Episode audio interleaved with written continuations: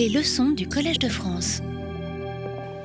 Mesdames et messieurs, bonsoir, chères auditrices et chers auditeurs. Bienvenue au cinquième cours de notre série sur l'histoire transnationale des musées en Europe, un cours qui nous a mené de l'Ancien Régime du XVIIIe siècle, où nous avons vu la circulation euh, des biens européens et de quelques objets extra-européens à l'intérieur du continent qui est le nôtre, la circulation aussi de visiteurs, de savants qui ont vu ces musées, qui en ont parlé et qui ont créé, en quelque sorte, dès le XVIIIe siècle, un espace cosmopolite et public du musée d'art tel qu'on le connaît aujourd'hui, mais qui n'avait pas encore, et ça a été l'objet de notre second cours, fait l'expérience, cet espace ou ce grand corps artistique, comme disait Goethe du XVIIIe siècle, n'avait pas fait l'expérience encore au XVIIIe siècle de la Révolution française, expérience qui a été pour l'histoire des musées aussi, et pour toute l'histoire de l'Europe évidemment, une expérience riche de conséquences, puisqu'elle a amené un complet bouleversement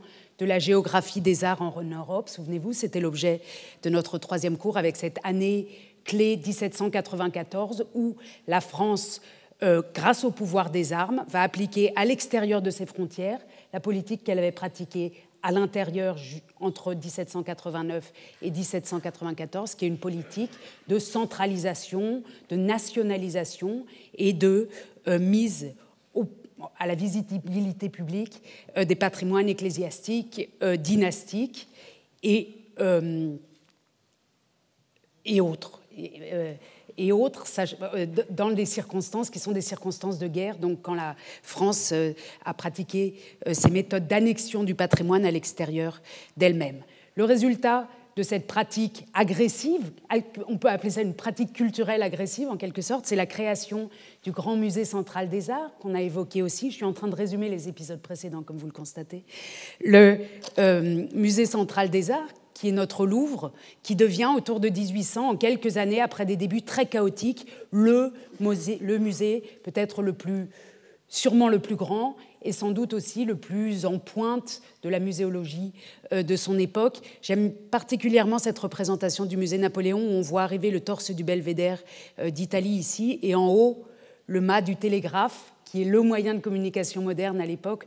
On a un lien direct entre l'Antiquité et la modernité qui permet de communiquer avec toute l'Europe. Donc on s'approprie le patrimoine, on communique, on diffuse, c'est ça l'idée, et le Louvre était au centre de ce dispositif d'appropriation et de communication, de diffusion. Je trouve cette image particulièrement parlante. Tout ça implose, explose en 1815 lorsque les Alliés euh, chassent Napoléon pour la seconde fois, et nous avons vu combien les intellectuels de l'époque, vous voyez à droite Dominique Vivant Denon, Jacob Grimm, l'un des deux frères Grimm, Stendhal, Canova, le sculpteur, Goeres, un patriote allemand qui est, moins connu que ceux que je viens de citer jusqu'à maintenant, mais qui a joué un très grand rôle autour de 1814-1815.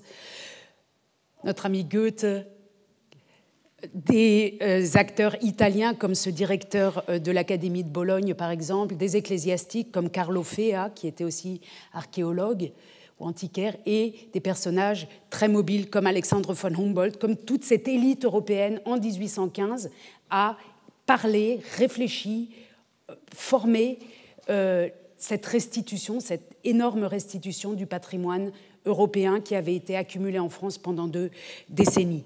Et à l'issue de cette grande discussion européenne, avec le partage d'avis des uns et des autres, les deux grands avis pour, pour, faire vite, c'est il faut que l'art soit réparti comme dans un ciel étoilé, que chaque petite église, chaque petit village ait au moins une œuvre. Ça, c'est une des positions qu'on trouve dans tous les pays. Et l'autre position, c'est non, il faut centraliser et il faut affirmer la, la, puissance nationale grâce à des grands musées. Après euh, cette grande discussion qui a duré pratiquement deux ans ou trois ans, euh, le paysage européen des musées est recomposé. Vous voyez ici nos musées d'Ancien Régime en noir, euh, l'événement Louvre avec la création du musée central des arts en 1793 et la création de nouveaux musées donc, qui, fonctionnent autrement, qui affirment plus explicitement le lien entre les armes et les arts, entre la force patriotique, la force de la nation et la culture, euh, c'est-à-dire euh, la, pinacothèque, la glyptothèque, le Prado, etc. Vous les voyez ici affichés.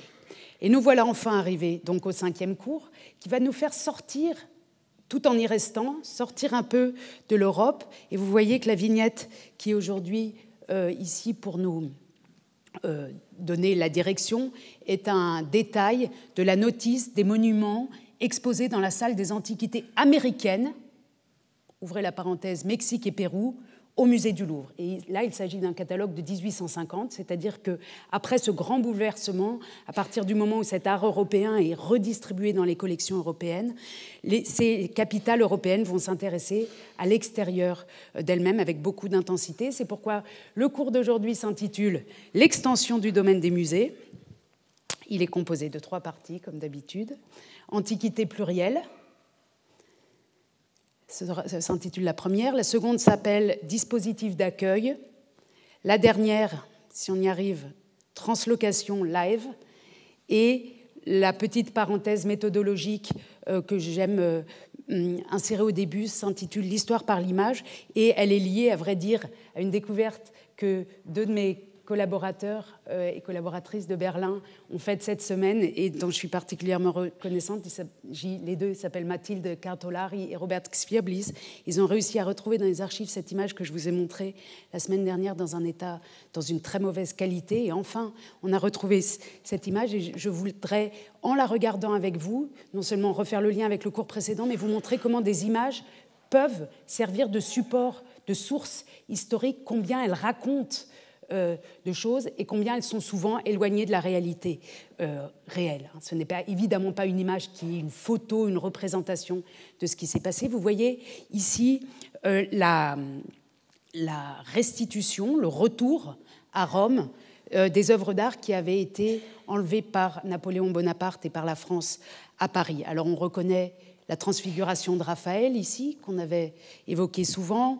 On reconnaît le groupe du Laocoon qui sont revenus donc à Rome. On voit le pape sur une chaise à porteur qui est presque aussi grand que les œuvres d'art. C'est le plus grand, juste après les œuvres d'art. Donc là, on a déjà dans l'image une mise en scène du pouvoir, n'est-ce pas, euh, du lien entre celui qui possède les œuvres et ses œuvres, lien assez proche, et entre le hum, souverain pontife et ses œuvres se trouve debout Canova, le sculpteur dont vous vous souvenez qu'il a joué un rôle considérable, d'abord dans le rapatriement des œuvres, puis dans la réorganisation euh, des collections italiennes et vaticanes. Et ce qui m'intéresse particulièrement, et c'est pour ça que je suis très heureuse euh, de cette trouvaille, c'est que si on la regarde de très près, et j'ai essayé de zoomer avec vous, vous voyez qu'en très petit, mais bien visible et bien lisible, est inscrit ici dans un coin Museo, et dans un autre coin, ici, que j'ai agrandi aussi, ingresso al museo, et que finalement toute cette scène nous, pardon, je la remets en, lumière, toute cette scène nous apprend combien le lien est fort entre ce moment de la restitution et la réaffirmation des musées italiens, mais pas seulement italiens. Et cette image est particulièrement euh, explicite. Elle est intéressante parce qu'elle a été réalisée 15 ans après la restitution, c'est-à-dire qu'on se souvient des années plus tard que cette restitution a été un moment clé pour l'histoire des musées italiens. Et ce qui me plaît particulièrement, c'est ce tout petit détail noté sur une caisse, douane de Paris. Donc là, on a en une image, en quelque sorte, tout ce qu'on peut dire par des discours, par des textes, tout est réuni ici. Et si on prend le temps de regarder ces images en détail à la loupe, on peut leur faire raconter euh, souvent euh, des, euh, des, problématiques ou leur, faire sortir d'elles des problématiques qu'on trouverait moins ou, de manière différente dans des textes. Donc c'est d'abord un plaidoyer pour nos yeux. Il faut prendre le temps de regarder, apprendre à regarder et prendre le temps et s'amuser aussi beaucoup avec ces images qui parfois nous, arrivent trop nombreuses sur nous, mais qui peuvent être riches de sens. Voilà.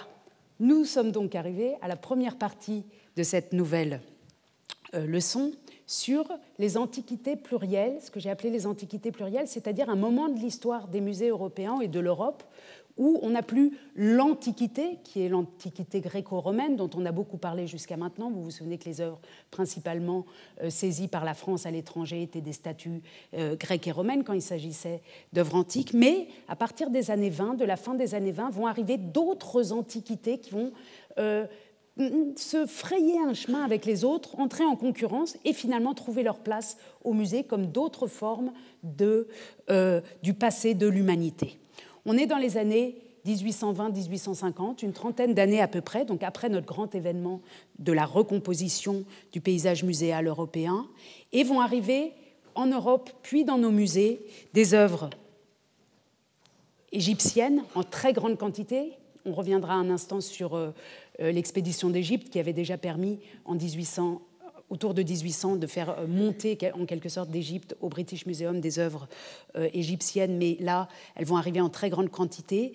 Par ailleurs, à la fin de notre période, à partir de la fin des années 40, des œuvres assyriennes, et puis, ce que j'évoquais au début aussi, ce qu'on appelle à l'époque, autour de 1850 au plus tard, mais la dynamique commence dès les années, euh, à la fin des années 20, au milieu des années 20, euh, les antiquités américaines. Donc on est face à de nouvelles antiquités, à la découverte par le public européen d'autres horizons très anciens où les scientifiques, les savants, euh, plus que le grand public, c'est une affaire d'abord de savants, vont aller chercher les origines de notre propre culture européenne, en plus de ce qu'ils avaient déjà trouvé depuis, la Renaissance en, euh, en, Grèce et en Italie. Vous voyez ici, sont explicitement nommés le Mexique et le Pérou. Alors on commence, si vous le voulez bien, euh, par l'Égypte et j'espère que vous ne trouverez pas que tout est un peu décousu. Évidemment, on pourrait tenir neuf cours sur l'Égypte, neuf cours sur les antiquités assyriennes et neuf cours euh, sur les antiquités mexicaines. J'ai essayé de tout mettre ensemble. Ça, va faire, ça peut faire beaucoup, mais ce sont des pistes pour vous pour continuer de comprendre les strates qui ont formé les musées dans lesquels on se déplace aujourd'hui, où tout ça s'est accumulé euh, au fil du temps.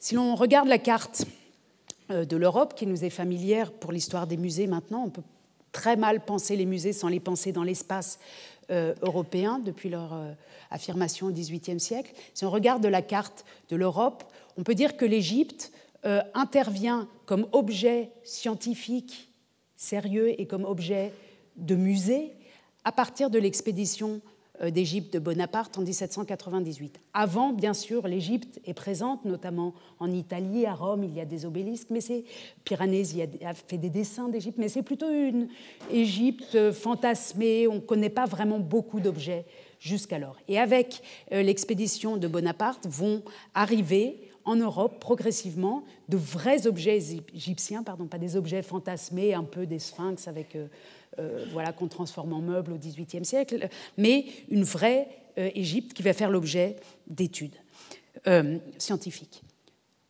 Les premiers monuments trouvés par les savants français de l'expédition d'Égypte, vous vous en souvenez, ont été confisqués par l'armée britannique et transportés et montrés à partir de 1803 au British Museum.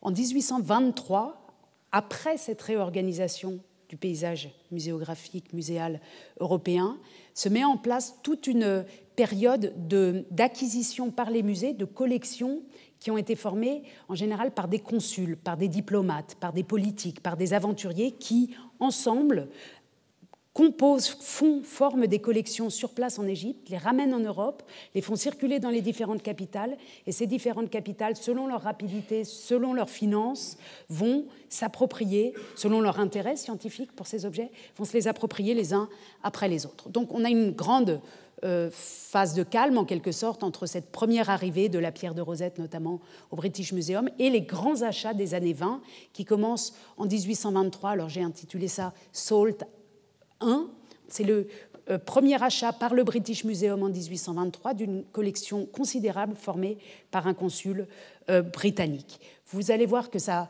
continue. En 1823, Berlin acquiert la collection d'un général, Minutoli, d'origine italienne mais prussien, qui va être placé dans les musées berlinois.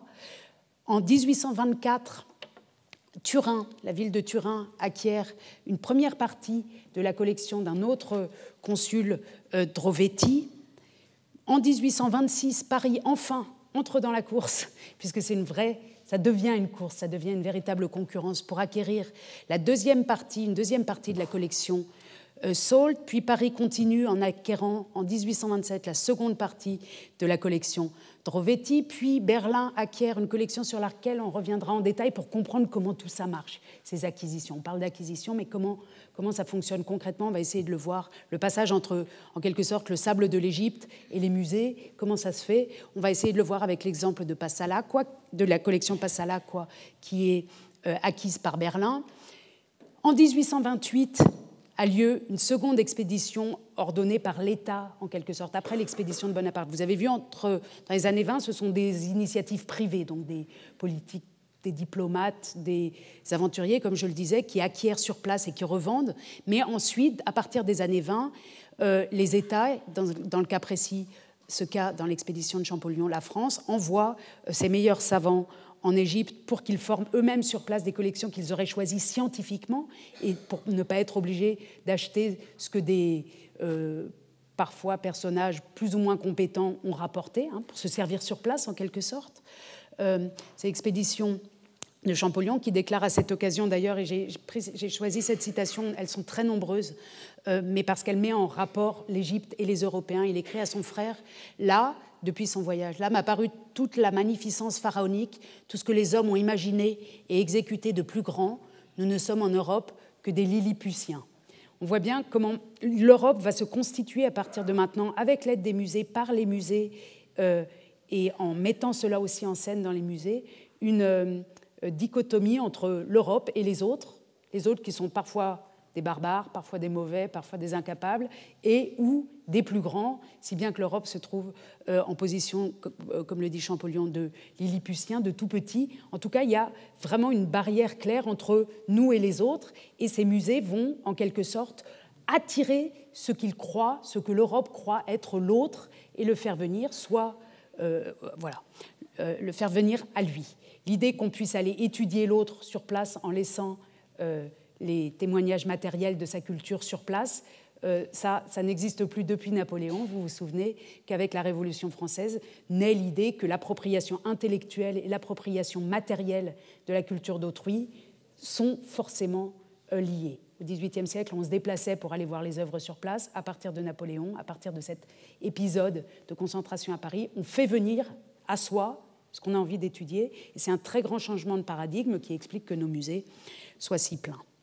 On continue un petit peu. Vous vous souvenez, on a regardé euh, plusieurs cartes où on voyait Paris euh, absorber euh, le patrimoine européen. Là, on voit comment se fait la diaspora du patrimoine égyptien au début de cette diaspora. Elle continue pendant plusieurs siècles. On observe ici seulement les années jusqu'aux années 50.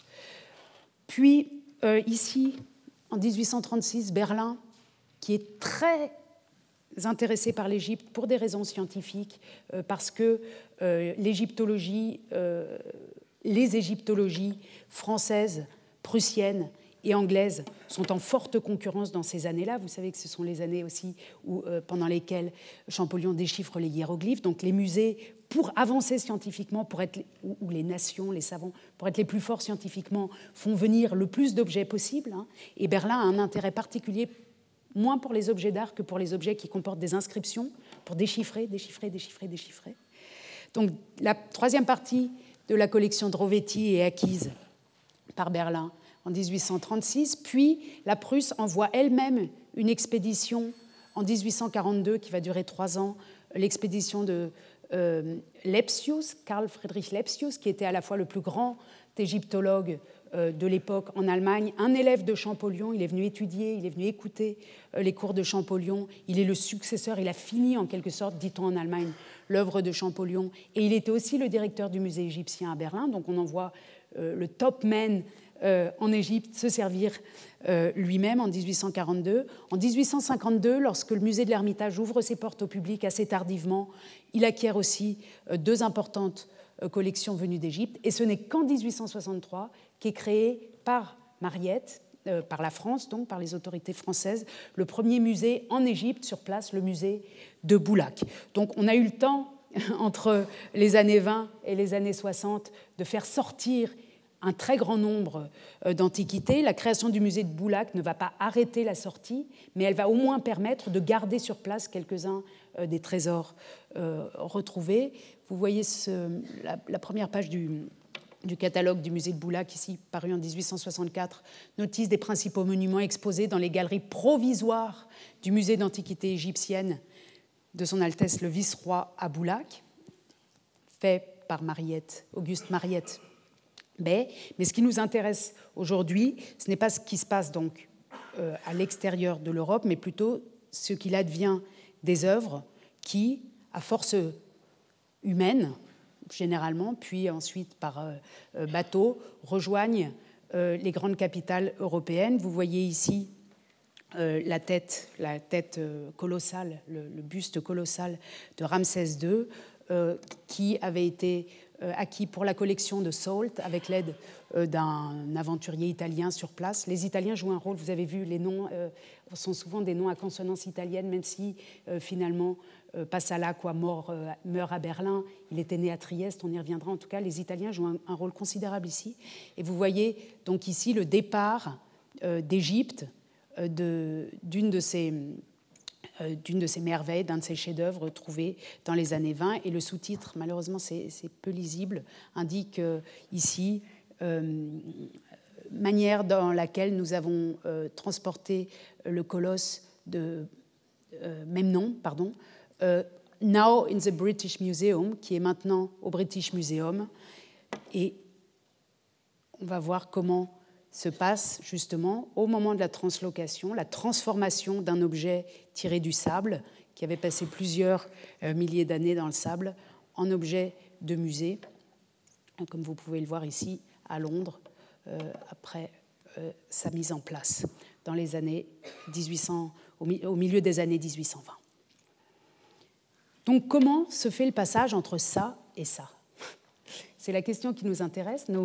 Pour, toujours pour, bien se souvenir, quand on visite nos musées, que ces objets ne sont pas arrivés un beau jour en hélicoptère comme ça. Ils ont une longue histoire, une longue histoire qui implique un très grand nombre euh, de personnages. Et pour euh, essayer euh, de, passer un petit moment et d'être un peu précise sur une de ces questions, j'ai choisi un exemple. J'aurais pu choisir Saul, Drovetti ou d'autres. J'ai choisi la collection de Giuseppe Caspar Ludwig Passalacqua, euh, qui m'intéresse particulièrement dans notre contexte parce que ce passe-là, quoi, vous voyez son lieu de naissance, Trieste, son lieu de décès, euh, Berlin, son prénom bizarre là avec de l'allemand et euh, de l'italien, et parce qu'il a joué un rôle très important à Paris, ce personnage me paraît être un bon exemple pour comprendre comment se font, comment se fait ce patrimoine égyptien européen, ou par quel, le biais de quels Européens le patrimoine égyptien devient quelque chose d'européen et pas seulement français ou britannique ou allemand. Alors ce passe-là, quoi, il a une très grande chance, il a été euh, immortalisé par Balzac, puisque dans la maison euh, Nucingen, à la page 164, il est cité au moment où Balzac décrit une jeune fille, euh, une jeune fille de, famille, il dit Malvina ici, ne possède rien. Elle donne des leçons de piano pour ne pas être à charge à son beau-frère. Noire, grande, mince, sèche, elle ressemble à une momie échappée de chez quoi et qui court à pied dans Paris. Bon, on est dans les années 1820 et un auteur de réputation internationale note parle de ce passe-là, quoi, et on imagine bien que tout le monde sait ce que veut dire à l'époque une momie échappée de chez Passala, quoi, qui court comme une folle euh, dans Paris. Alors qu'est-ce que c'est que ce Passala, quoi? On peut reconstituer l'histoire de cette collection qui a été extrêmement connue et qui était une collection donc privée de ce personnage que j'ai évoqué à l'instant, né à Trieste, aventurier, en fait il était commerçant, il commerçait avec l'Égypte et il a composé en Égypte à l'occasion de plusieurs euh, fouilles euh, qu'il organisait euh, sur place, seul, sans, en avoir été chargé par un gouvernement. Il a composé une collection extrêmement importante qu'il a rapportée à Paris et qu'il a présentée à Paris dans un musée privé, le musée qu'on appelait le musée Passala, quoi, qui était installé dans la galerie Vivienne. Alors, tout le monde, autour de 1825-26, euh, a vu, semble-t-il, enfin en tout cas un très grand nombre de témoins euh, existent qui ont vu cette galerie euh, égyptienne qui devait être spectaculaire. À ce moment-là, le Louvre n'a pas encore de galerie égyptienne, donc c'est un, des, un des rares endroits à Paris, où on peut voir en masse euh, des objets égyptiens, des momies, ces choses qui plaisent aux, années, euh, aux esprits du milieu des années 20. On a un témoignage précieux que j'ai choisi parce qu'il est de Geoffroy Saint-Hilaire. Vous vous souvenez, Geoffroy Saint-Hilaire, c'est celui qui disait lors de l'expédition d'Égypte à l'officier britannique Si vous nous prenez ce qu'on a trouvé, on va tout brûler et ce sera de votre faute et vous irez vous expliquer à l'Europe pourquoi on a été obligé de, de, tout brûler, de tout détruire par votre faute. Geoffroy Saint-Hilaire, donc un qui a fait partie de l'expédition d'Égypte, voit euh, dans les années 20 euh, le, cabinet de Passala, quoi, ou le musée de Passala, quoi, il l'a décrit. Alors il va nous servir euh, un instant d'œil. On n'a pas de représentation malheureusement détaillée de ce musée, donc on est obligé de l'imaginer avec les descriptions des autres, mais celle-ci est bonne. Il existe à Paris, écrit Geoffroy Saint-Hilaire, un lieu de brillant étalage où l'on trouve réuni tout ce que le génie des arts a imaginé de plus ravissant pour embellir et charmer la vie. Tel est le passage Vivienne. Il sert de vestibule et conduit à la galerie de M. Passalacqua, à la galerie d'antiquité égyptienne. Avez-vous franchi le seuil de la porte conduisant à cette galerie? Vous êtes ravi à votre siècle, à vos impressions habituelles et à toutes les manifestations de votre existence civile et religieuse. Vous vous trouvez comme transporté dans le berceau du monde. Mais, ô singularité qui tient presque du prodige, mais après les trois ou quatre mille années que ces objets ont été confectionnés et employés selon leur destination, après un tel laps de temps qu'ils sont demeurés oubliés et comme frappés de néant, vous pourrez, renouant la chaîne de leur existence ancienne et moderne, vous pourrez venir les voir, vous seriez même admis à en reprendre l'usage. Tout ce matériel du premier peuple de la Terre reparaît, il crée pour nous postérité vivante à l'égard de ces précieux débris de la vieille Égypte, des circonstances inouïes. Là sont effectivement des matériaux d'un genre nouveau d'histoire, qui redisent actuellement le passé, en le ramenant lui-même, en le rendant perceptible tout autant pour les yeux du corps que pour ceux de l'esprit.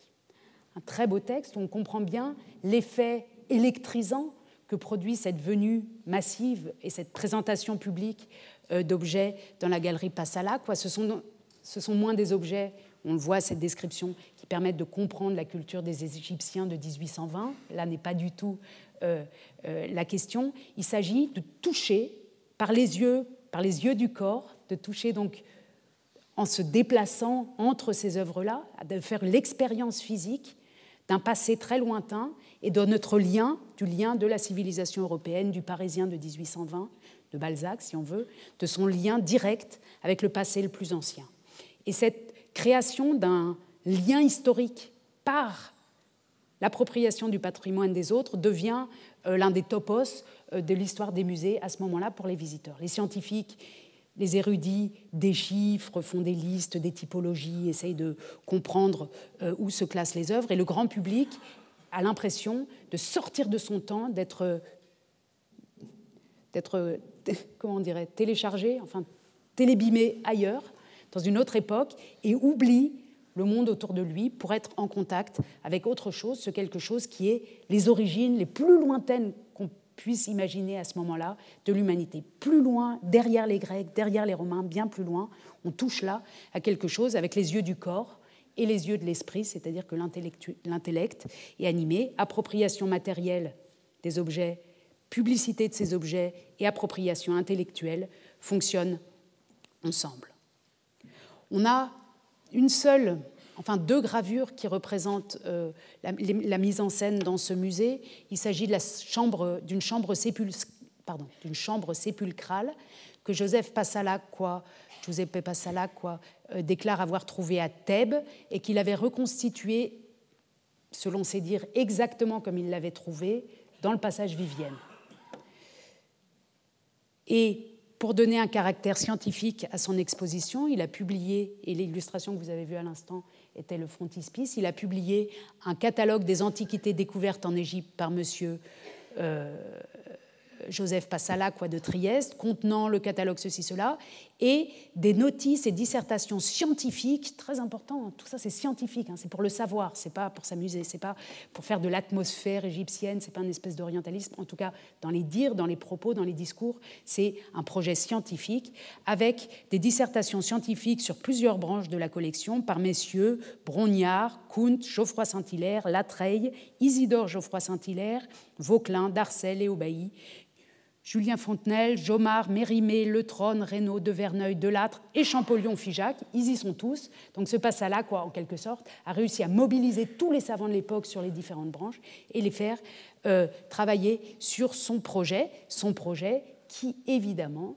n'est pas seulement un projet pour l'instruction publique, un projet pour le bien public, mais cette exposition est une exposition pour faire vendre sa collection. Et c'est là que ça devient intéressant. En 1826, cette collection est exposée à Paris parce que Passala, quoi, qui a investi de grandes quantités, euh, de grandes sommes d'argent pour déplacer ses œuvres, pas pour les acheter évidemment, il les a trouvées, il les a prises, mais pour les déplacer, pour les faire venir, euh, veut rentrer dans ses frais et vendre cette collection à un grand musée européen. Et en particulier, il souhaite, il tente de la vendre euh, au Louvre à Paris. Alors quand on va aux archives des musées nationaux. Vous voyez ici le tampon musée archives, euh, des musées nationaux. On trouve d'importants dossiers qui nous montrent non seulement euh, cette, affaire passe à la quoi, qui nous permet de reconstituer pourquoi, par exemple, ce n'est pas Paris qui a acheté cette collection en 1826-1827, mais Berlin. Mais on trouve aussi à droite et à gauche de ces dossiers-là d'autres dossiers de quantité d'autres aventuriers, diplomates, etc., qui tentent de vendre à ce moment-là au Louvre leur collection. Et on voit, en suivant euh, ces archives, euh, comment les réticences, peu à peu, s'apaisent, comment au début le Louvre ne s'intéresse pas spécialement à ces collections, et puis au fur et à mesure où Berlin, Turin, euh, Londres achète, euh, le Louvre commence, ou en tout cas les autorités françaises commencent à sentir qu'il faut y aller aussi, hein. il, faut, il, faut, se lancer dans les collections égyptiennes et vont finir euh, par acheter, mais pas celle-ci. Alors, on a un très grand nombre d'échanges entre Passalacqua et la direction du Louvre qui lui reprochent que son offre de vente est beaucoup trop, la somme qu'il demande pour cette collection remarquable, qui était réellement remarquable, est beaucoup trop élevée et que euh, le Louvre, et ça on ne l'apprend pas dans les réponses directes à Passala, quoi, mais, dans les dossiers internes, le Louvre est en train d'acheter deux autres collections, en tout cas une partie de la collection Salt et un très grand sarcophage de la collection euh, Drovetti, je crois, pas sûr. Euh, en tout cas, à ce moment-là, le Louvre a, déjà, sur le feu quelques très grands achats et ne souhaite pas tout de suite, il souhaite faire baisser les prix. Il y a une correspondance très intéressante euh, aussi avec Champollion pour voir comment on tente de faire baisser les prix à Passala, quoi qui résiste et qui veut une somme euh, de plusieurs centaines de milliers de francs euh, que la France n'est pas prête à payer. Intervient alors Alexandre von Humboldt, qu'on a déjà rencontré à plusieurs reprises dans les cours précédents. Alexandre von Humboldt, qui est, vous le savez, ce, jeune berlinois à moitié parisien qui a fait entre 1799 et 1804 un considérable voyage en Amérique du Sud, qui est revenu en 1804 comme un héros. C'était l'homme qui a vu, c'était l'homme qui a vu euh, qui a descendu euh, des fleuves amazoniens, qui a dessiné la jungle, qui a rencontré euh, toutes sortes de, sauvages, un héros, un voyageur de, de, notoriété européenne. Et Alexandre von Humboldt, toute sa vie, va faire l'aller-retour, pendulé, comme on dirait en Allemagne, entre Paris et Berlin, et se mêler de beaucoup, on, l'ignore complètement, mais on trouve son nom dans les archives, se mêler de beaucoup d'achats euh, des musées à Berlin, à Londres euh, et aussi euh, à Paris. Donc Alexandre von Humboldt, voyant que Passala quoi, commence à s'énerver, qu'il n'arrive pas à vendre, que Champollion, qui est évidemment lié à Humboldt, c'est tout ce milieu euh, d'intellectuels euh, de, de, l'Institut, qui fréquente l'Institut, la Société de géographie, etc. Voyant que ça ne marche pas, euh, Humboldt commence à écrire des lettres à Berlin, qu'on a aussi à Berlin, dans les archives de Berlin, où il dit, voilà, il y a à Paris euh, en ce moment euh, une collection considérable, un peu trop chère pour les Français, mais qu'on pourrait très bien acquérir euh, pour Berlin. Et assez rapidement, après quelques échanges, il réussit à faire acheter cette collection Passala, quoi, qui était une collection finalement dans l'esprit de Passala, quoi, destinée au Louvre, mais que le Louvre n'a pas voulu acheter pour des raisons euh, financières euh, et de concurrence avec d'autres collections. Euh, c'est finalement Berlin qui va acheter ceci. On a le contrat de vente dans les archives des musées de Berlin. Je vous le lis simplement le début pour que vous ayez une idée du style et de la manière dont se font ce genre de, de transactions autour de. Donc, on est en 1826. En conséquence de ce qui a été convenu et arrêté entre messieurs le baron de Werther, envoyé extraordinaire et ministre plénipotentiaire de Sa Majesté le roi de Prusse. Donc lui, c'est l'ambassadeur en quelque sorte de Prusse à Paris. Euh, de Sa Majesté le roi de Prusse près la cour de France, donc entre lui et Alexandre de Humboldt d'une part, et M. Joseph Passalacqua de l'autre part, ce dernier cède en toute propriété sa collection d'antiquités égyptiennes à la dite Majesté prussienne aux conditions suivantes, savoir 1. M. Passalacqua recevra euh, le plus tard le 27 mai, etc., la somme de 100 000 francs payés à Paris. Monsieur Passalacqua cède sa collection telle que le catalogue raisonné qu'on a vu tout à l'heure euh, la mentionne. On voit plus loin que Monsieur Passalacqua a le droit de déballer lui-même une momie qui restera. Vous savez que le déballage des momies dans ces années-là était une des grandes attractions dans les capitales européennes. Hein. on, invitait, donc on venait avec une momie dans des amphithéâtres comme celui-ci, euh, et on pouvait euh, assister, enfin en payant, au déballage d'une momie. Dominique Vivant de Nom a fait ça, c'était annoncé dans les journaux. Et ici, dans ce contrat, il est stipulé dans le petit espace que j'ai laissé que M. Passala quoi, pourra lui aussi déballer une momie en public euh, à Berlin. Il a ce privilège, mais la momie restera la propriété du roi de Prusse. Et puis, le contrat s'achève en foi et confirmation de tout quoi Monsieur le baron de Werther et Monsieur Joseph Passalacqua ont euh, dressé et signé le présent en double pour servir ce que de droit? Fait à Paris le 19 avril 1927 et c'est signé Passalacqua et Werther. Voilà comment donc cette collection euh, est acquise et va être installée à Berlin. À Berlin, dans ce qui deviendra, qui n'est pas encore le musée égyptien, mais la venue de cette considérable collection va accélérer euh, la construction ou la, conception même euh, d'un musée qui sera installé dans le Neues Museum. On va y revenir euh, dans un instant. Quand on regarde ces archives, on est étonné de voir, souvent elles sont classées de manière chronologique, on trouve les mêmes années ensemble, c'est l'ordre de la logique des correspondances qui arrive. On est étonné de voir qu'exactement dans les mêmes années où ces collections égyptiennes donc, sont proposées soit au gouvernement français, soit au gouvernement prussien, soit au gouvernement britannique, exactement à la même époque, les mêmes acteurs, et là on est encore avec Alexandre von Humboldt, avec une lettre de 1827, les mêmes acteurs tentent de faire acheter par le Louvre, par le British Museum, par les musées de Berlin, les antiquités mexicaines et péruviennes qu'on évoquait tout à l'heure. Alors, euh, j'ai évoqué Humboldt en disant euh, tout à l'heure qu'il avait fait cette grande expédition en Amérique euh, en Amérique du Sud, enfin en Amérique centrale en fait, mais qu'il a lui-même, il a peu rapporté d'objets euh, de musée. Il a rapporté des échantillons de botanique, des dessins considérables, mais assez peu euh, d'objets. En revanche, à partir de son retour en Europe, il est sans cesse sollicité pour écrire des rapports, pour donner son avis sur des collections d'objets formés par d'autres, souvent des dessinateurs, souvent des aventuriers, qui en revenant en Europe tentent euh, de vendre leur collection à la fois d'objets matériels et euh, d'observations, de dessins, leurs cartes notes. Ils essayent de vendre cela en bloc. Je vous lis ici juste la première ligne. Il s'agit de la copie d'une lettre adressée à M. Latour Allard par le baron de Humboldt. Donc le baron de Humboldt, notre Alexandre von Humboldt, qui vient déjà de faire acheter la collection Passala, quoi, euh, écrit à ce monsieur Latour Allard, qui est un collectionneur d'objets euh, aztèque. Euh, je ne puis vous remercier assez vivement, monsieur, du plaisir que m'a causé la vue des objets que vous avez recueillis au Mexique, qui répandent un nouveau jour sur une partie presque inconnue de l'histoire de l'histoire. Là aussi, on est dans une logique de découverte de l'histoire de l'histoire. On ne sait pas s'il s'est trompé, si le copiste s'est trompé en répétant deux fois de l'histoire de l'histoire, mais en tout cas, il s'agit ici de mettre en valeur euh, l'importance euh, de ces objets, non pas de leur point de vue, d'un point de vue esthétique, non pas pour leur qualité d'objet d'art, mais parce qu'ils nous donnent des informations sur l'histoire extrêmement ancienne, l'histoire de l'histoire du genre humain.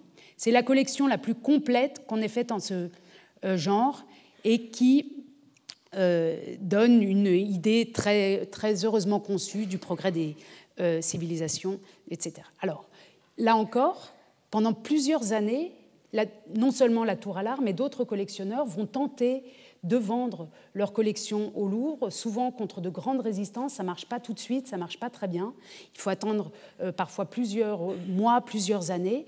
Mais finalement, la Tour à l'art parviendra euh, à vendre une partie de ses collections. Vous voyez ici euh, une des représentations d'une déesse du maïs que l'on voit aujourd'hui au musée du Quai Branly. La collection La Tour à l'art, après avoir fait différentes stations après avoir été acquise par le euh, musée américain du Louvre et avoir fait plusieurs stations dans Paris et aujourd'hui au musée du Quai Branly. Et euh, j'ai trouvé intéressant que euh, dans ces mêmes dossiers, Alexandre von Humboldt, quelques années plus tard, en 1832 par exemple, se mobilise une fois de plus, alors que c'est encore difficile, pour faire acheter au Louvre une autre collection d'objets mexicains. Et là, euh, je, voudrais vous montrer comment il argumente pour convaincre le Louvre euh, d'acheter cette collection. C'est une véritable satisfaction, écrit-il, pour moi, de pouvoir donner à M. Franck un témoignage de l'estime que méritent ses longues et dispendieuses recherches sur les antiquités mexicaines. La collection des objets recueillis par M. Franck, c'était un dessinateur dont le prénom est Maximilian, un Allemand d'origine allemande, porte tout le caractère primitif du style aztèque. L'acquisition de cette collection précieuse serait surtout importante pour la France. Il écrit les mêmes lettres à Berlin et à Londres. Hein. Il change juste le pays. serait vraiment importante pour la France à cause des analogies et des dissemblances que les idoles offrent en les comparant aux monuments égyptiens. Et ça, on le trouve dans cette stratégie de ceux qui tentent de faire absorber leur collection ou, euh, par les grandes institutions, le British Museum, les musées de Berlin, euh, les musées italiens du Vatican et le Louvre. Euh, quand, des objets nouveaux arrivent, pour les faire passer, pour faire passer la pilule, pour faire comprendre combien ils sont importants, on les compare à autre chose, toujours. Alors les Égyptiens, au début, on les compare euh, aux Grecs, enfin on explique que c'est plus ancien, que c'est plus vrai. Et quand arrivent les objets dits aztèques, on les compare aux Mexicains. On parle de hiéroglyphes euh, mexicains, de hiéroglyphes américains. Et ici, on voit bien que ça marche ensemble. Hein. Les monuments égyptiens et les monuments d'Amérique du Sud doivent être compris ensemble pour. Ça, leur, ça élève leur valeur et ça permet euh, de, euh, d'espérer qu'ils vont être acquis par les musées.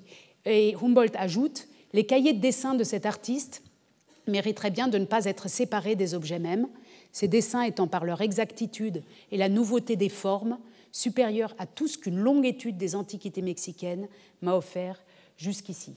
Donc là aussi, l'idée que l'étude, la documentation, qu'il ne faut pas séparer les œuvres d'art de leur documentation, que tout ça marche ensemble et que euh, les musées sont des lieux de recherche, ce qu'on appellerait la recherche, où euh, l'appropriation intellectuelle, c'est-à-dire le, dessin ici, et le matériel, l'objet lui-même, euh, fonctionnent ensemble.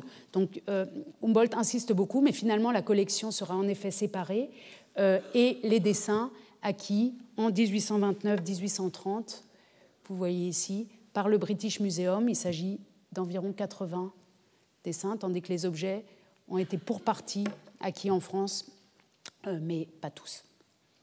Donc là encore, on a, comme dans le cas égyptien, un foyer en quelque sorte de départ de ces œuvres, le Mexique, euh, euh, l'Égypte, des œuvres qui arrivent en Europe et qui, en Europe, grâce à des transactions, grâce à des agents, grâce à des intermédiaires, vont être euh, placées ou non. Certains types d'œuvres, pour certains types d'œuvres, ça résiste beaucoup plus longtemps, notamment ce qui arrive d'Océanie, qui passe pas du tout dans les années 20. Ça, on réussit à les faire acheter beaucoup plus tard.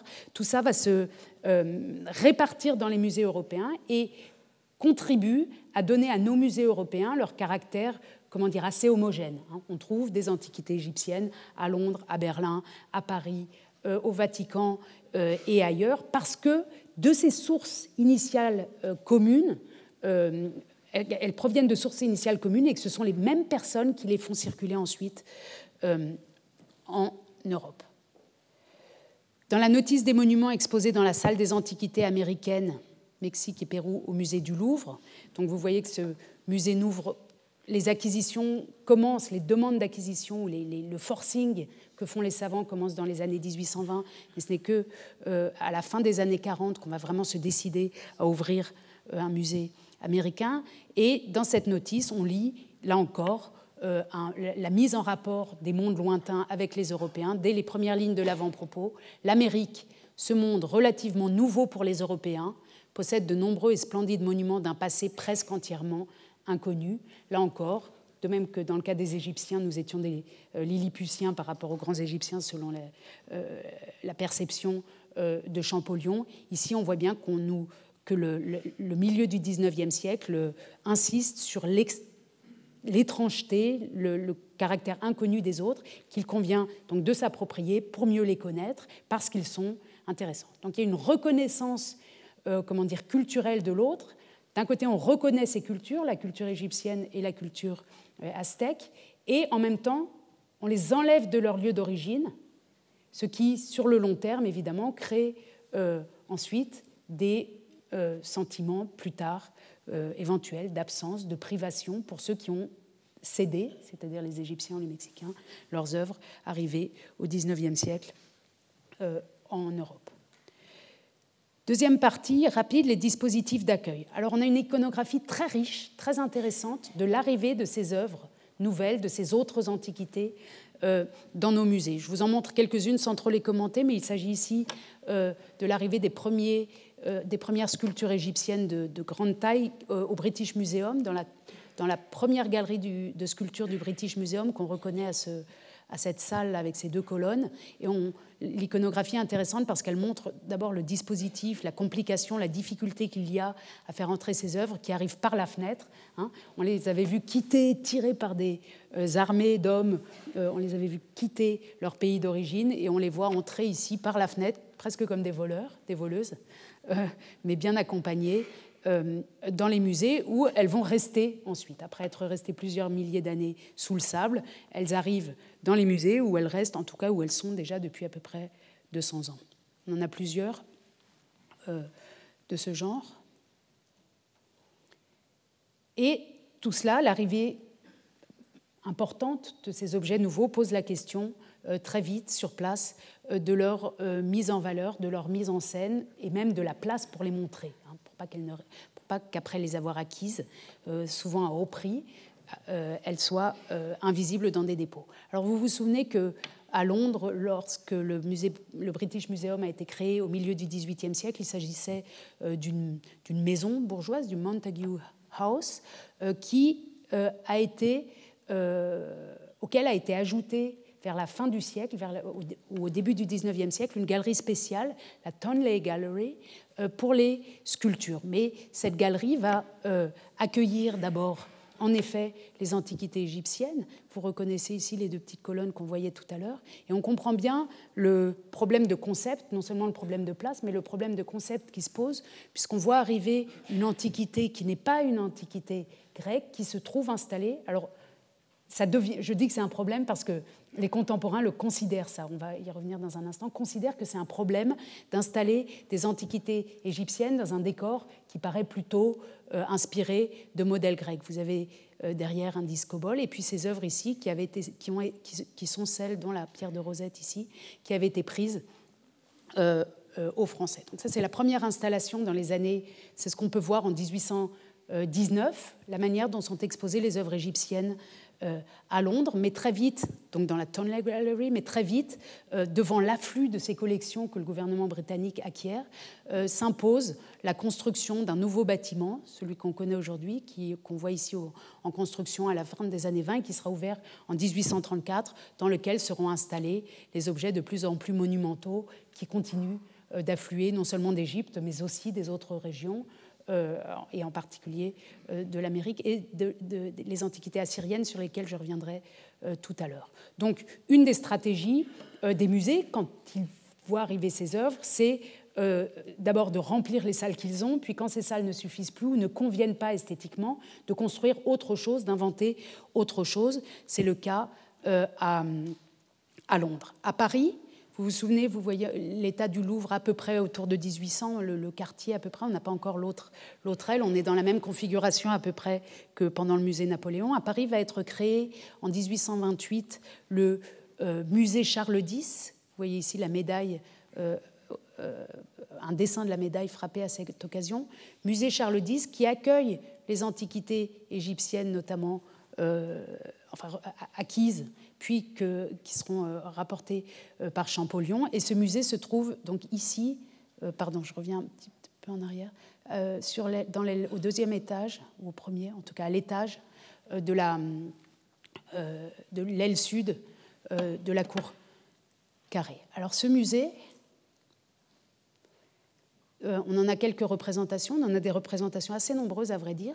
Euh, euh, c'est des ailes réaménagées à l'intérieur d'un musée déjà d'un bâtiment déjà existant, le Palais du Louvre, réaménagées dans un style plutôt gréco antique, antique grec, enfin avec des colonnes, un ordre plutôt grec-romain, en tout cas pas une fiction d'Égypte ici. Hein. on ne se met pas dans une logique d'imitation des œuvres exposées, ce qui chagrine d'ailleurs euh, Champollion, qui, quand il euh, apprend que ces salles de son musée, il est devenu directeur du musée égyptien, euh, quand il apprend que ces salles sont en cours d'aménagement, écrit à son frère J'ai oublié dans ma dernière lettre un point très essentiel, c'est de supplier de ma part le duc de Doudoville d'arrêter jusqu'à mon arrivée vers le 1er octobre tous les travaux de décoration des murs des salles destinés à mon musée. D'après ce que M. de Forbin m'a dit, il paraît qu'on se propose de tapisser ces salles de marbre et de décoration à la romaine ou à la grecque. Je ne puis consentir à ce ridicule arrangement. Il faut, pour obéir aux convenances et au bon sens, que mes salles soient décorées à l'égyptienne. Et là, on entre dans un débat qui va occuper tous les musées européens. Vous avez vu que dans le cas du British Museum, il n'y a pas un décor à l'égyptienne. Paris, malgré les protestations de Champollion, ne choisit pas non plus un décor à l'égyptienne, qui en revanche euh, va s'imposer à Berlin. La solution que trouve Berlin, vous vous souvenez que Berlin n'a de musée public que depuis 1830, depuis la réorganisation euh, des collections, c'est le Königliches Museum que je vous ai montré la dernière fois, qui est ici sur l'île des musées, bâti par Schinkel, et euh, dans lequel sont exposés au premier étage les tableaux, euh, les collections de tableaux européens, de peinture européenne, et au rez-de-chaussée les antiques qui avaient appartenu au roi de Prusse, plus, plus tout ce qui a été acheté à l'occasion de la création euh, de ce musée. Et la solution que trouve Berlin, donc vous avez le Altes Museum devant, le Königliches Museum, qui va changer de nom, qui va maintenant s'appeler le musée vieux, Altes Museum, derrière lequel on va construire une petite passerelle pour le lier à un très grand bâtiment sur trois étages qui sera le Neues Museum, le musée neuf. Donc dans le Altes Museum, euh, qui venait d'être créé juste 15 ans avant, même pas 10 ans avant, euh, on déclare que voilà, il est plein, il est vieux, et c'est là qu'est l'art européen. On crée une petite passerelle, et là on va mettre le nouveau monde en quelque sorte, Neues Museum. Et c'est extrêmement intéressant. Euh, c'est, à mon avis, l'un des musées les plus innovants et, même qui plairait à notre époque euh, du 19e, enfin les plus innovants du 19e siècle et qui plairait beaucoup à notre époque parce qu'il ne propose pas un parcours fixe euh, aux visiteurs. Les visiteurs passent vraiment d'une salle, vous allez voir, d'antiquité égyptienne à une salle de, kayak américain, enfin d'ethnologie, à une salle d'autres types d'antiquité sans qu'on lui impose un ordre comment dire, l'idée d'un progrès dans les arts en partant des moins avancés jusqu'aux plus avancés. Cette petite passerelle, vous la voyez là, donc on a le Altes Museum devant, la petite passerelle et le Neues Museum euh, ici, avec en particulier une salle euh, construite par l'architecte Stüller sur les indications scientifiques très précises. Alors c'est pas Disneyland, c'est très précis, même si pour nous aujourd'hui euh, ça paraît euh, extrêmement euh, euh, peu, peu propre à mettre en scène des œuvres de musées sérieuses, des, antiquités égyptiennes, mais ce sont ici donc des peintures réalisées par des artistes qui étaient allés avec Lepsius en Égypte, qui avaient observé notamment les colonnes de Thèbes et qui les ont reproduites à l'identique dans cette cour du musée égyptien qui a une particularité, c'est qu'il est éclairé directement ici par le soleil, donc une cour très claire et faite dans le style égyptien. Peut-être que c'est ce qu'imaginait Champollion sur son musée. Vous voyez ici les colonnes qui ont servi de modèle, qui avaient été publiées par l'égyptologue Lepsius, directeur du musée et membre ou directeur de cette expédition. un musée qui, évidemment, immédiatement, il est ouvert en 1849, c'est assez tôt dans le siècle, qui évidemment suscite l'attention d'autres directeurs de musées européens. Vous voyez ici Émile de Rouget, le directeur du Louvre à l'époque, et euh, Konrad Lehmanns, le directeur euh, du musée égyptien euh, de Leiden, de Leiden, qui commente cette création avant-gardiste, pourrait-on dire, ou en tout cas mimétique des musées de Berlin. Et Rouget n'est pas du tout content avec ce projet, de ce projet. Il écrit à son collègue Le musée de Berlin m'a surtout intéressé au point de vue du style memphitique ancien. Les tombeaux que Lepsius a rapportés sont des morceaux uniques par la quantité de cartouches qui y sont gravées. Il pense avoir la série à peu près complète depuis la troisième dynastie jusqu'à la sixième. Vous regrettez la trop grande simplicité de vos salles. Lepsius est tombé dans l'excès contraire.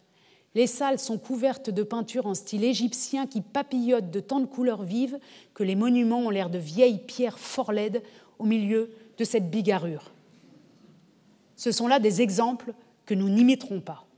Et on voit bien à ce moment-là se créer, enfin, en Europe, une, dans les différents musées, euh, une, double esthétique des musées égyptiens, les uns qui seraient plutôt des musées euh, scientifiques euh, qui ne, ne, cherchent pas à faire plaisir aux visiteurs, qui ne cherchent pas à le transporter dans un autre monde par leur décor, mais qui cherchent à l'instruire principalement, et d'autres qui, dans la lignée plutôt des expositions universelles qui commencent euh, à, prendre leur, leur, cours au XIXe siècle, proposent quelque chose qu'on appellerait une, une expérience de, comment dire, enfin où on a l'impression d'entrer dans un autre monde déjà par le décor et pas seulement par l'observation euh, des œuvres.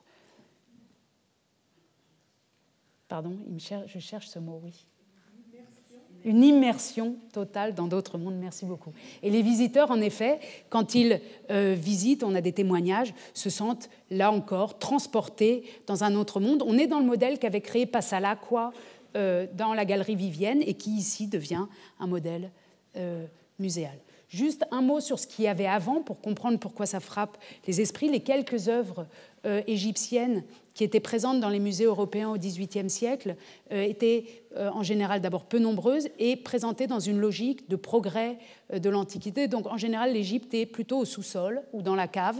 Et puis on s'élève vers la Grèce vous voyez ici, c'est euh, une représentation du musée Pio Clementino avec un petit sphinx ici. Vous voyez ici le panthéon de Wörlitz, c'est au sud de Berlin, euh, qui, à la fin du XVIIIe siècle, dès 1796, avait des collections euh, égyptiennes qui sont. Voilà, on descend. Vous voyez l'escalier là. On descend, il faut être dans la pénombre, il faut que ce soit mystérieux. C'est cette Égypte fantasmée du XVIIIe siècle. Et puis ensuite, on s'élève vers la lumière de la vraie bonne euh, antiquité, ou encore ce modèle qu'on peut voir aujourd'hui encore à Londres avec euh, le musée de John Soane, où aussi euh, les, par exemple ici un sarcophage égyptien est en bas et où on s'élève vers une copie de l'Apollon du Belvédère vers la lumière. Donc cette présentation verticale de l'Égypte est, maintenant abolie et fait place à quelque chose qui est à égalité des autres antiquités et qui est particulièrement intéressant. Si vous voulez bien, euh, pour que nous euh, finissions et que nous évoquions quelques minutes quand même les antiquités assyriennes qui arrivent au même moment à Londres et à Paris, Londres et Paris étant les deux en rivalité sur place du côté de Mossoul, enfin de Khorsabad, pour s'approprier ces antiquités-là.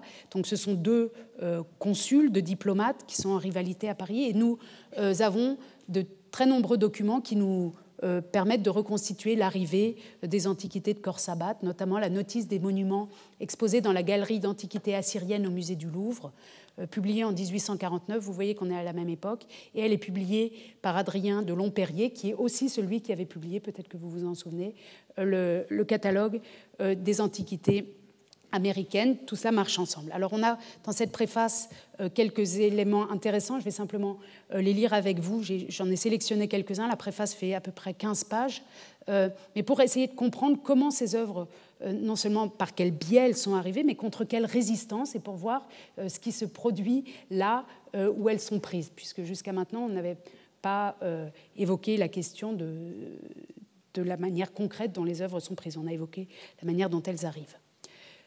Le gouvernement ayant jugé utile d'établir un consulat à Mossoul, choisit pour occuper ce poste M. Botta, Pierre-Émile Botta, qui partit au commencement de l'année 1842. Ce fonctionnaire, qui déjà avait visité divers pays de l'Orient, se promettait de faire des recherches sur la rive orientale du Tigre, en face de Mossoul, dans ces lieux où les auteurs anciens et les traditions confirmées par des traces encore évidentes s'accordent à placer Ninive, l'antique capitale de la monarchie assyrienne. Donc on a là un diplomate qui part, un fonctionnaire qui part pour faire des études, des recherches scientifiques, pour retrouver un lieu dont on connaît l'existence, euh, mais euh, euh, dont il veut approfondir la connaissance. Je passe quelques pages. On nous explique que Botta euh, a, assez vite trouvé des objets intéressants, mais il fallait cependant triompher d'obstacles sans cesse renaissants. L'insalubrité du climat, causée par le voisinage de terrains marécageux, avait mis en danger la vie du consul et des ouvriers qui l'occupaient, mais la mauvaise volonté de l'autorité locale opposait des difficultés bien plus graves à surmonter. Ce fut une lutte de tous les jours, des négociations sans cesse à recommencer. On voit bien qu'ici, les choses ne sont pas faciles. les, locaux, l'autorité locale, c'est-à-dire l'Empire ottoman, résiste, ne veut pas, manifestement, que ces fouilles aient lieu. Malgré cela, les travaux furent menés jusqu'au mois d'octobre, époque à laquelle Mehmet Pacha de Mossoul interdit formellement la continuation des fouilles. Avec sa permission expresse, M. Botta avait fait construire à Khorsabad une petite maison dans laquelle il logeait quand il allait visiter les ruines. Le pacha prétendit que cette habitation était une forteresse élevée pour dominer le pays, et il informa la porte de cette circonstance, affectant de considérer les excavations archéologiques comme les fossés de cette citadelle imaginaire. Donc, M. Botta se plaint qu'on l'empêche de travailler, et grâce à l'insistance de l'ambassadeur de France, la porte finit par accorder l'autorisation de poursuivre les travaux. Les habitants de Khorsabad reçurent la permission de vendre leur maison et d'aller s'établir momentanément au pied du monticule. Donc en fait, pour pouvoir poursuivre les travaux, il faut déménager le village. Donc ils reçoivent la permission de s'en aller. Les fouilles purent être reprises à la condition de rétablir, lorsqu'elles seraient achevées, le terrain dans son état primitif, afin que le village puisse être rebâti sur le même emplacement. Donc là, pour que nous ayons, nous, nos, beaux monuments de Khorsabad à Paris, il a fallu que le village, en tout cas, soit euh, installé plus loin et qu'on euh, le reconstruise ensuite. Enfin, un commissaire, je suis en haut, euh, pardon, voilà. À la même époque, un grand nombre de chrétiens nestoriens, chassés de leurs montagnes par les Kurdes, vinrent se réfugier à Mossoul et dans les villages des environs. M. Botav voulut soulager leur misère en utilisant leur travail et ces hommes robustes et dociles lui apportèrent un concours d'autant plus précieux qu'il était difficile de se procurer dans le pays le nombre d'ouvriers nécessaires. Tous les obstacles étant levés, il fut possible, vers le milieu du mois de mai 1844, de recommencer les fouilles si longtemps abandonnées forcément, mais qui cette fois purent être conduites jusqu'à la fin d'octobre sans interruption. Tout marche bien grâce à l'aide de ces dociles et forts euh, nestoriens, réfugiés, de ces réfugiés. Conformément aux ordres du gouvernement, les morceaux de sculpture les plus remarquables et les mieux conservés furent choisis pour être envoyés en France. M. Botta avait à les faire transporter à Mossoul, puis ensuite à Bagdad. Il s'agissait d'effectuer ce transport et de franchir les 16 kilomètres qui séparent Khorsabad de Mossoul. Cette opération était d'autant plus pénible que les pluies continuelles avaient détrempé le chemin.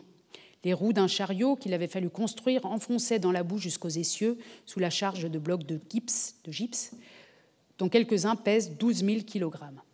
Donc on nous décrit euh, combien c'est difficile de transporter ces antiquités. Et M. Botta, ne pouvant se procurer un nombre suffisant de buffles, de traits, eut recours au bras des Nestoriens. Et les efforts réunis de 200 hommes suffirent à peine pour traîner certains blocs. les plus difficiles à mouvoir étaient aussi les plus intéressants, c'est-à-dire ces magnifiques taureaux à face humaine dont l'emploi dans la construction des portes est un trait caractéristique de l'architecture assyrienne et perse. Nous explique ensuite qu'il avait beaucoup neigé, que c'était extrêmement euh, pénible d'arriver euh, jusqu'à la rive. Et puis finalement, euh, ces antiquités arrivent près à la mer, peuvent être embarquées sur des bateaux. Et par ordre de monsieur le ministre de l'Intérieur, monsieur Botta, était allé surveiller le transbordement des sculptures sur le chaland destiné à les faire remonter jusqu'à Paris, où elles ont été déposées sans accident au mois de février 1847. Donc ce genre de témoignage nous montre combien les choses ont pu se faire, et peut-être et probablement que ces antiquités ont été hum, sauvées de quelques outrages, en tout cas des plus récents, euh, en ayant été enlevées euh, de ces régions, mais elles n'ont pas été enlevées sans une profonde et grande résistance euh, des personnes locales. On comprend que les ouvriers locaux ne veulent pas travailler, qu'il faut attendre l'arrivée de réfugiés pour pouvoir les aider en les faisant travailler à cette extraction. C'est-à-dire que ce ne sont pas les ouvriers du cru, ce ne sont pas les personnes locales qui aident à sortir tout ça, mais ce sont des réfugiés étrangers qui sont d'accord euh, pour sortir euh, ces antiquités. Donc que l'extraction puis le transport, d'abord on demandait l'énergie euh, des personnes locales, mais c'est fait aussi en partie contre leur gré, et ce qui explique que aujourd'hui, même si c'est 200 ans plus tard, on peut entendre pas forcément à Paris, mais dans d'autres régions et en tout cas à Berlin, des revendications de descendants de ces populations qui considèrent qu'elles ont été maltraitées, spoliées, dépossédées euh, de leurs biens. Donc là encore, on est dans un cas où les choses ne sont pas simples. D'un côté, la beauté de ces œuvres accessibles à tous dans nos capitales, à Londres, à Berlin, à Paris, à Turin, au Vatican, euh, etc. Et la dépossession des autres. Il faut souvent ou toujours penser ensemble ces deux aspects pour comprendre ce qui nous arrive aujourd'hui quand euh, nos musées paraissent menacés de demandes de restitution, etc. Je vous remercie et nous nous retrouvons la semaine prochaine avec la question de la concurrence des empires nationaux autour de 1870-1880. Merci. Retrouvez tous les contenus du Collège de France sur www.colège-2-france.fr.